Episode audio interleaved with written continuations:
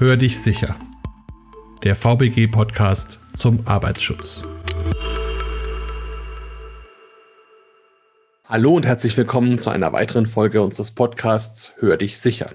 Heute geht es um die Ablenkung im Straßenverkehr, also auf den Dienstwegen, auf den Wegen zur Arbeit. Und wir haben zwei Spezialisten von der VBG, Ines Kohl und Dr. Tim Janowitz. Wenn Sie sich vielleicht kurz vorstellen würden. Ja, hallo von meiner Seite, Ines Kohl, mein Name, bin Arbeitspsychologin bei der VBG in der Bezirksverwaltung in Mainz.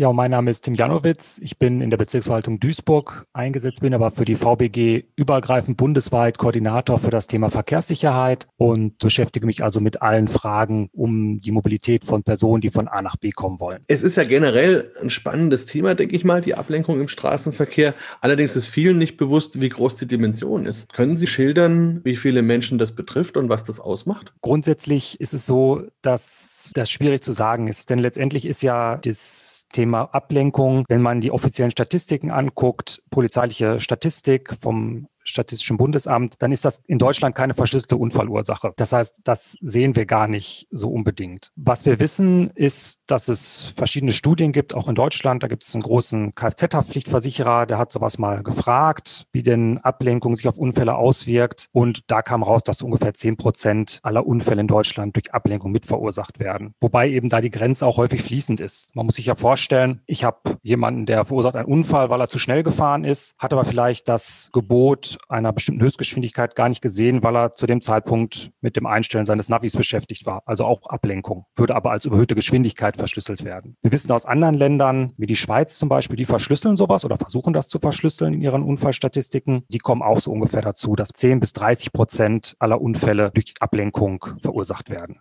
Man sieht das natürlich auch, wenn man sich einfach nur vor Augen hält, wie weit man unterwegs ist, wenn man auch nur eine Sekunde lang den Blick von der Straße abwendet. Das kann man ja einfach ausrechnen. Wenn man also überlegt, ich schaue eine Sekunde lang auf die Straße, ich bewege mich mit Tempo 50 in meinem Pkw, dann habe ich 14 Meter zurückgelegt, wo ich nichts von der Straße wahrgenommen habe. Bei Tempo 80 sind da schon 22 Meter und so weiter. Wenn in dem Moment, wo ich also das nicht sehe, plötzlich jemand auf die Straße tritt, ein Fahrzeug vor mir plötzlich abbremst, dann bekomme ich das schlicht und einfach überhaupt nicht mit.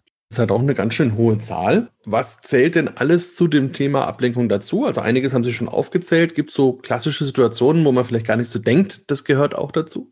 Also Ablenkung kann ja ganz viel sein. Das fängt letztendlich eigentlich schon mit allem an, wenn ich meinen Blick von der Straße abwende. Sogar schon der Schulterblick beim Abbiegen könnte man schon unter Ablenkung dazu nehmen, weil in dem Moment gucke ich ja nicht mehr nach vorne. Ich sehe nicht mehr, was vorne passiert. Natürlich ist der Schulterblick essentiell, um sicher abbiegen zu können. Aber natürlich auch alles, was damit zu tun hat, das Fahrzeug irgendwie einzustellen. Also die Temperatur der Heizung, den Sender im Radio, alles das kann Ablenkung sein. Das Gespräch mit dem Beifahrer kann mich auch ablenken der Blick nach draußen irgendwo auf ein Autobahnplakat, Werbung am Straßenrand, einen Bekannten, den ich beim Vorbeifahren wahrnehme, alles das kann mich ablenken. Seit einigen Jahren oder fast schon Jahrzehnten kommt ja auch noch das Telefon dazu und alle Funktionen, die damit zusammenhängen. Sieht man denn da eine Entwicklung, weil ja mittlerweile viele Handyfunktionen auch schon auf die Autosysteme übertragen werden, dass man das leichter steuern kann? Oder ist das auch immer noch ein großes Thema? Grundsätzlich ist es immer noch ein Thema. Es gibt auch wieder hierzu ein paar Studien. Also im Straßenverkehrsbereich gibt es relativ viele Studien zu verschiedenen Bereichen. Bereichen. Und da hat ein anderer großer Haftpflichtversicherer mal versucht herauszufinden, wo denn so die wesentlichen Ablenkungsursachen liegen. Und da hat man also verschiedene Leute befragt und da kam heraus, dass also immer noch ungefähr 46 Prozent von den Verkehrsteilnehmern das Handy tatsächlich in die Hand nehmen und nutzen, was ja letztendlich durch die Straßenverkehrsordnung verboten ist und auch Bußgeld bewährt ist. Aber immer noch ein sehr hoher Prozentzahl tut das also trotzdem. Der Mensch, muss man auch sagen, ist generell nicht für Multitasking gemacht. Das heißt, unser Gehirn selektiert immer genau die relevanten Faktoren und blendet irrelevante Faktoren aus. Und da ist natürlich die Frage, was dringt überhaupt in unsere Wahrnehmung und unser Bewusstsein vor? Und Ablenkung bezeichnet dann also jegliche Aufmerksamkeit, die von der Fahraufgabe abgewendet wird, zum Beispiel zum Handy, zum Beispiel aber auch zum Beifahrer. Damit hat man natürlich auch eine gewisse Strecke, die man im Blindflug bewältigt, wo das Unfallrisiko einfach erhöht ist. Da gibt es verschiedene Sachen, die natürlich in unsere Wahrnehmungen eindrängen, vor allen Dingen die, die natürlich unsere ureigensten Motive auch mit befriedigen. Das heißt zum Beispiel soziale Anerkennung. Wenn ich also einen Gesprächspartner habe, sei es am Telefon, sei es durch die Freisprecheinlage oder auch durch Beifahrer, dann möchte ich natürlich dem Gespräch auch folgen und möchte da auch meinen mein Input geben und kann mich vielleicht weniger gut auf den Straßenverkehr konzentrieren. Aber das kann auch sein, dass ich Musik höre, die mich dann besonders ablenkt. Sieht man denn da irgendeinen Unterschied zwischen den Geschlechtern? Das heißt ja immer, Frauen sind mehr multitaskingfähig als Männer? Geschlechtsunterschiede gibt es auf jeden Fall, was so das Risikoverhalten anbelangt. Das heißt, auch das ist natürlich ein relevanter Einflussfaktor auf das Fahrverhalten. Menschen sind generell nicht dazu geeignet, Risiko wirklich gut abschätzen zu können. Also Risikoverhalten ist einerseits geschlechtsabhängig, weil es auch mit Persönlichkeitsmerkmalen korreliert. Es gibt natürlich immer welche, die vorsichtiger fahren und generell umsichtiger sind und mehr auf den Straßenverkehr auch achten. Und es gibt auch andere Personen, die eher risikobehaftet fahren, also auch schneller fahren, als es vielleicht erlaubt ist und ja eine Ablenkung natürlich noch gravierendere Folgen haben kann. Spielen da auch Emotionen eine Rolle? Also wenn sich ein Mensch besonders euphorisch fühlt oder traurig ist oder so, kann man da auch Unterschiede feststellen? Emotionen haben definitiv einen Einfluss auf die Wahrnehmung, weil es ja auch ablenkt. Also ich bin mit den Gedanken einfach woanders, wenn ich noch bei einem schwierigen Gespräch bin oder auch bei einem freudigen Ereignis und schweife mit den Gedanken eher ab und bin damit nicht mehr konzentriert auf den Straßenverkehr. Das kann auch zu solchen Phänomenen führen wie inattentional blindness, also Unaufmerksamkeitsblindheit. Man weiß also, dass auch große Objekte, die sich eigentlich im Sichtfeld befinden, wo der Blick also darauf gerichtet ausgerichtet ist, wie ein einbiegendes Fahrzeug auf die Straße, übersehen werden können. Das kann vor allen Dingen dann passieren, wenn ich gedanklich zum Beispiel durch starke Emotionen auch abgelenkt bin oder das auch Aspekte betrifft, die ich damit nicht erwartet habe an dieser Stelle. Würde das dann auch bedeuten, dass zum Beispiel Freisprecheinrichtungen gar nicht so sinnvoll sind? Das Thema der Freisprecheinrichtung kommt ja immer wieder auf, wenn es um das, um das Handy geht. In Bezug auf die Emotionen muss man ja dann sagen, letztendlich macht es ja keinen Unterschied, woher die Emotion kommt. Ob ich das Handy jetzt dabei in der Hand halte oder ob das jetzt einfach durch die Freisprecheinrichtung kommt, dass ich emotional in irgendeiner Form gefordert werde. Also man kann davon ausgehen, dass das keine Rolle spielt, woher die Emotion kommt und deshalb auch bei einer Freisprecheinrichtung natürlich die Emotion eine Rolle spielt. Wenn man sich ein Gespräch widmet mit einem Beifahrer, hat der natürlich auch einen besseren Einblick in die Fahrsituation und kann auch, sag mal, zu gegebener Zeit auch einfach ruhig sein, wenn er merkt, oh, das ist eine schwierige Situation, da muss sich der Fahrer jetzt besonders konzentrieren. Das funktioniert über eine Freisprecheinrichtung weniger. Also der Gesprächspartner hat viel zu wenig Einblick in die aktuelle Fahrsituation und kann nicht ganz realisieren, ne? hat derjenige mich jetzt gerade wahrgenommen, hat er gerade mir zugehört oder war er abgelenkt oder lenke ich ihn vielleicht vom Straßenverkehr ab, sodass man also in Studien auch zeigen kann, dass selbst so eine Freisprecheinrichtung vom eigentlichen Fahren ablenkt. Das ganze Thema wird ja auch durchaus relativ kontrovers diskutiert mit der Freisprecheinrichtung. Also es gibt tatsächlich wohl in einigen Staaten auf der Welt auch politische Überlegungen, auf Freisprecheinrichtungen möglicherweise einzuschränken im Auto, weil man eben gesehen hat in Laborstudien, da hat man Leute an Fahrsimulator gesetzt und hat die also fahren lassen. Und man konnte sehen, wenn man die jetzt dabei sprechen lässt, entweder mit dem Handy in der Hand oder auch über eine Freisprecheinrichtung, dann hat man gesehen, dass die teilweise überhaupt keine Unterschiede in der Reaktionszeiten, in dem Verhalten haben. Das heißt, die Leute, die freigesprochen haben, haben genauso schlecht abgeschnitten, wie die das Handy am Ohr hatten. Daraus folgert man, dass also auch das Freisprechen durchaus ein Problem sein kann. Problematisch an der ganzen Sache ist, dass das nicht so eindeutig ist. Denn es gibt wieder andere Studien, die nicht im Labor gemacht werden, die im Fahralltag gemacht werden. Das sind sogenannte Naturalistic Driving Studies. Da werden also Fahrzeuge mit Sensorik, mit Fahrtenschreiber, mit Kameras ausgestattet. Und da werden über einen langen Zeitraum tatsächlich Menschen beobachtet. Auch eine relativ große Zahl von Menschen. Es gibt eine sehr große Studie oder gab eine sehr große Studie in den USA. Die haben das gemacht und die haben sich genau das angeguckt. Was haben die Leute gemacht, kurz bevor so ein Unfall passiert ist? Und da konnte man eben sehen, dass es da durchaus schon einen Unterschied macht. Also wenn die mit dem Handy am Ohr gesprochen haben, war das Unfallrisiko deutlich erhöht gegenüber, wenn die nur freigesprochen haben. Und es gibt sogar auch einige Studien von diesen Naturalistic Driving Studies, die herausgefunden haben oder aussagen können, dass das Freisprechen überhaupt keine Risikoerhöhung macht. Also da ist leider im Moment so die Studienlage noch so ein bisschen uneindeutig. Also es gibt auf der einen Seite Hinweise, dass es ein Problem sein kann, möglicherweise genauso groß wie das gehaltene Handy, wenn ich die Freisprecheinrichtung benutze. Es gibt aber genauso gut auch Studien, die darauf hinweisen, dass das Freisprechen überhaupt kein Problem sein soll. Insofern ist da noch abschließend das noch nicht so ganz klar. Hm, dazu kommt in Deutschland natürlich noch das Thema, dass das Netz dann auch immer mal schlecht ist und man sich darüber aufregt. Dann kommen noch mehr Emotionen dazu. Wir haben jetzt viel über Auto gesprochen. Wie ist es denn mit anderen Verkehrsmitteln, wenn ich zum Beispiel mit den Fahrrad unterwegs bin. Da gibt es ja viele, die haben da ein Headset zum Beispiel auf oder diese kleinen Kopfhörer im Ohr. Kann man da auch Beeinträchtigungen feststellen? Also die Studienlage an sich ist da deutlich dünner als bei den Autos. Aber auch da gibt es so ein paar Institute, die sich damit beschäftigen. Und man kann in diesen Studien zum Teil schon sehen, dass das auch einen Einfluss haben kann. Was wir wissen, ist natürlich, dass gerade bei den ungeschützten Verkehrsteilnehmern, wenn man so sagen würde, also Fahrradfahrer, Fußgänger, die also nichts um sich rum haben, die haben natürlich auch noch durch solche, solche Kopfhörer, wenn die Musik hören oder ähnliches, das Problem, dass dass die auch auditive, also Informationen übers Gehör gar nicht so gut wahrnehmen. Und gerade bei den ungeschützten Verkehrsteilnehmern geht man davon aus, dass die relativ häufig auch auf solche Hinweise aus der Umgebung angewiesen sind. Also ob zum Beispiel ein Auto kommt, das sehe ich nicht und das höre ich zum Teil ja auch. Und dass sich darauf deutlich mehr verlassen. Und da habe ich natürlich dann das Problem, wenn ich solche Ohrhörer habe und Musik höre, dann kann ich das nicht mehr so gut wahrnehmen. Und insofern kann man also davon ausgehen, dass auch hier durchaus ein Risiko bestehen kann. Zumal, wenn man sich das anguckt, bei Fußgängern zum Beispiel, ist eine der häufigsten Unfallursachen, dass die Fußgänger plötzlich auf die Straße treten, also hinter, Hindernissen hervortreten oder für den Fahrverkehr plötzlich auf die Straße treten. Auch da kann man davon ausgehen, ohne es jetzt genau zu wissen, dass da sicherlich auch Ablenkung eine Rolle spielen wird. Denn warum trete ich unaufmerksam auf die Fahrbahn? Ja nicht, um irgendwie den Fahrverkehr zu ärgern, sondern wahrscheinlich, weil ich irgendwie gar nicht mitbekommen dass da ein Auto kommt. Das kann sein, weil ich vielleicht gerade auf mein Handy geschaut habe, weil ich Musik gehört habe, weil ich mit den Gedanken vielleicht noch irgendwo anders war. Da werden die Risiken oft auch nicht so groß wahrgenommen. Also als Fußgänger und als Radfahrer hat man natürlich das Gefühl, man sieht viel besser, man bekommt viel mehr von der Umgebung mit, weil man ja ungeschützt ist. Das heißt, auch solche Einschätzungen wie bei der Straße ist noch nie was passiert. Ich bin da immer einfach über die Straße gegangen und da kam noch nie ein Auto, verzerrt natürlich die Wahrnehmung und die Einschätzung des Risikos. Das heißt, es tritt so eine Art Gewöhnungseffekt ein, dass ich bestimmte Gefahren einfach mich daran gewöhne und nicht mehr so stark wahrnehme. Im Gegensatz dazu nehme ich aber andere vielleicht auch erhöht wahr, wie ein Flugzeugabsturz, die viel, viel seltener sind, aber erstens medial viel präsenter und zum anderen auch mit verheerenden Auswirkungen, sodass solche Risiken eher überschätzt werden und die alltäglichen Gefährdungen eher ja, unterschätzt werden, auch weil ich das Gefühl der Kontrolle dabei habe. Ne, wenn ich also das Gefühl habe, ich kann die Situation selber beeinflussen,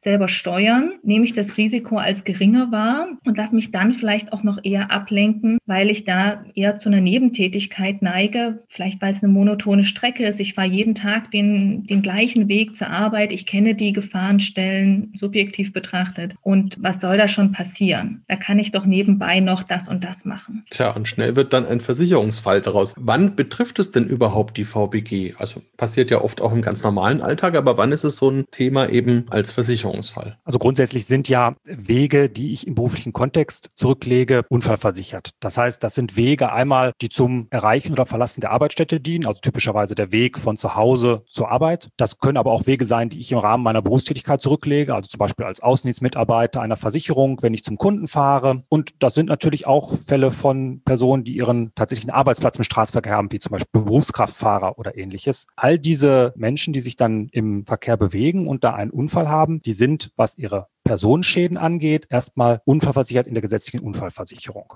Und wie ist es auf der rechtlichen Seite? Also wie ist es da einzuordnen? Da muss man natürlich sagen, das kommt darauf an, was für eine Ablenkung das ist. Wir haben ja gerade schon festgestellt, es gibt ganz viele verschiedene Arten von Ablenkung. Manche sind explizit gefordert, wie der Schulterblick, ne, wenn ich abbiegen will. Manche darf ich nicht. Bekannt ist sicherlich klassischerweise das Verbot in der Straßenverkehrsordnung, ein elektronisches Kommunikations-, Informations- und Organisationsgerät während der Fahrt zu benutzen, wenn es dafür aufgenommen oder gehalten werden muss, wie es da im Verordnungstext heißt heißt. Heißt also, wenn ich mein Mobiltelefon in die Hand nehmen muss, um damit irgendwas zu machen, dann darf ich das während der Fahrt nicht. Das ist verboten in der Straßenverkehrsordnung. Das gilt nicht nur für Autos, sondern in diesem Paragraphen ist von Fahrzeugen die Rede. Und Fahrzeug im Sinne des Straßenverkehrsrechts ist also alles, was fährt. Das sind auch Fahrräder, Motorräder, alles, was im Prinzip kein Fußgänger ist, mehr oder weniger. Das heißt also, auch wenn ich mit dem Fahrrad unterwegs bin, gehört das Handy nicht ans Ohr. Und wenn ich mich da nicht dran halte, dann kann sowas als Ordnungswidrigkeit geahndet werden. Und je nachdem, wie der Fall so war, also wenn gar keine weiteren Rahmenbedingungen vorlagen, dann kann das 100 Euro kosten fürs Auto und ein Punkt. Wenn natürlich zusätzlich noch eine Gefährdung, ein Unfall oder ähnliches dazukommt, dann wird das Bußgeld in der Regel höher. Ich habe dann meist mit zwei Punkten zu rechnen. Und es kann auch noch ein Fahrverbot von einem Monat dazukommen. Und auch für Radfahrende kann das also ein Bußgeld von 55 Euro geben. Was man auch noch bedenken sollte, wir hatten ja gerade darüber gesprochen, in der gesetzlichen Unfallversicherung sind Personenschäden versichert, aber bei einem Verkehrsunfall geht es häufig auch um Sachschäden. Das Fahrzeug ist kaputt, es geht um Schmerzensgeld, all solche Dinge, die werden von der gesetzlichen Unfallversicherung nicht abgedeckt.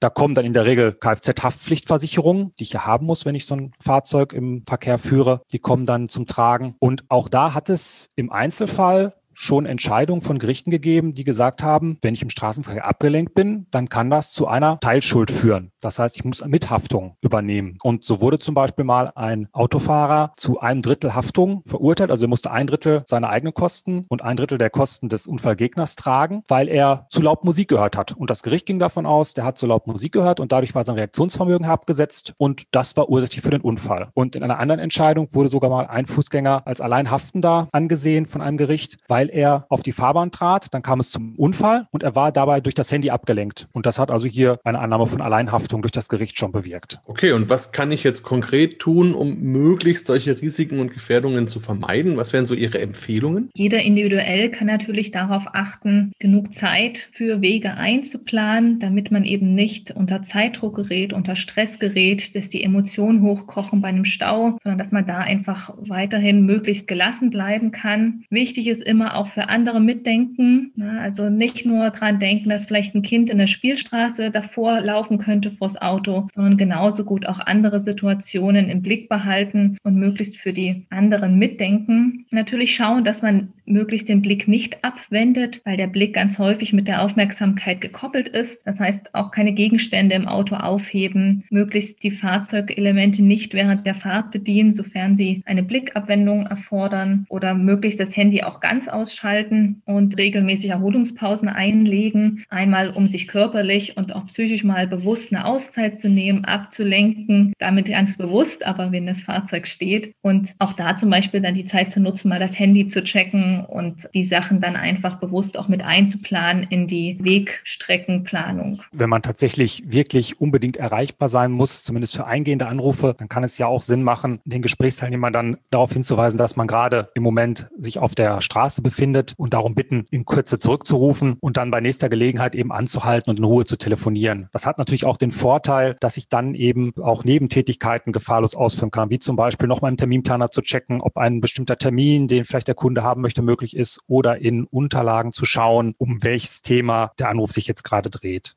Leider merkt man daran aber auch, dass dieses subjektive Risikoempfinden relativ robust ist. Also das weiß man, dass das als Persönlichkeitsfaktor mit eine Rolle spielt und dass das einfach ganz viel auch mit Werten und Normen zu tun hat, die die einzelne Person auch hat, wie sicher er sich im Straßenverkehr bewegt und wahrgenommen wird demnach auch nur das, was wirklich relevant für die Person ist, was durch Einstellungen, durch Werte mit beeinflusst wird. Da können auch Unternehmen einen wesentlichen Beitrag mit leisten, diese Werte mitzuentwickeln, zum Beispiel indem sie eine gute Präventionskultur entwickeln. Zum Thema Präventionskultur gibt es tatsächlich eine separate Homepage der VBG unter www.vbg-präventionskultur.de. Dort finden Sie verschiedene Ansätze, wie man Präventionskultur im Unternehmen weiterentwickeln kann, welche guten Beispiele es aus anderen Unternehmen gibt und auch welche Medien- und Unterstützungsangebote da die VBG für Sie bereithält. Das ist ein wichtiger Stichpunkt. Jetzt blicken wir mal auf die andere Seite. Es gibt ja eben auch den Unternehmer, der die Leute beschäftigt, die sich bewegen. Kann man denn auch von Unternehmerseite etwas dazu beitragen? Vielleicht eben nicht der Chef sein, der fordert, dass man ständig erreichbar ist? Oder was gibt es denn da so für Möglichkeiten, wie man Unternehmen auf den Weg geben kann, wie sie ihre Mitarbeiter da auch etwas entlasten? Also natürlich ist es im Straßenverkehr häufig schwieriger als im Betrieb selber irgendwelche Maßnahmen durchzusetzen. Ich habe keinen direkten Zugriff auf die Versicherten, die sind in der Regel ja nicht da. Ich sehe die nicht, ich kann auch nicht direkt Einfluss auf ihr Verhalten nehmen. Aber natürlich kann ich als Unternehmer schon das eine oder andere an Verhältnis- und verhaltenspräventionsbezogenen Maßnahmen umsetzen, um hier etwas zu tun. Das Einfachste, worüber wir gerade im Prinzip ja auch schon kurz so gesprochen haben, ist erstmal zu regeln, wie ist das denn überhaupt mit der Erreichbarkeit? Wenn ich weiß, dass jemand unterwegs ist, muss der unbedingt erreichbar sein? Oder kann ich nicht betrieblich auch regeln, dass man direkt sagt, wenn bekannt ist, dass jemand auf Dienstreise ist, dann muss der während der Zeit gerade nicht angerufen werden. Dann reicht es vielleicht auch, wenn er angerufen wird, wenn man weiß, dass er am Ziel angekommen ist. Das kann natürlich auch bedeuten, dass ich solche Wegplanungen für Dienstreisen, für Außendienste von vornherein so planen muss, dass die Leute auch genügend Zeit haben, dass sie genügend Zeit haben, Vor- und Nachbereitungen von Terminen zu machen, dass sie auch unterwegs genug Zeit haben, um ausreichende Pausen einzulegen. Dazu ist es natürlich auch wichtig,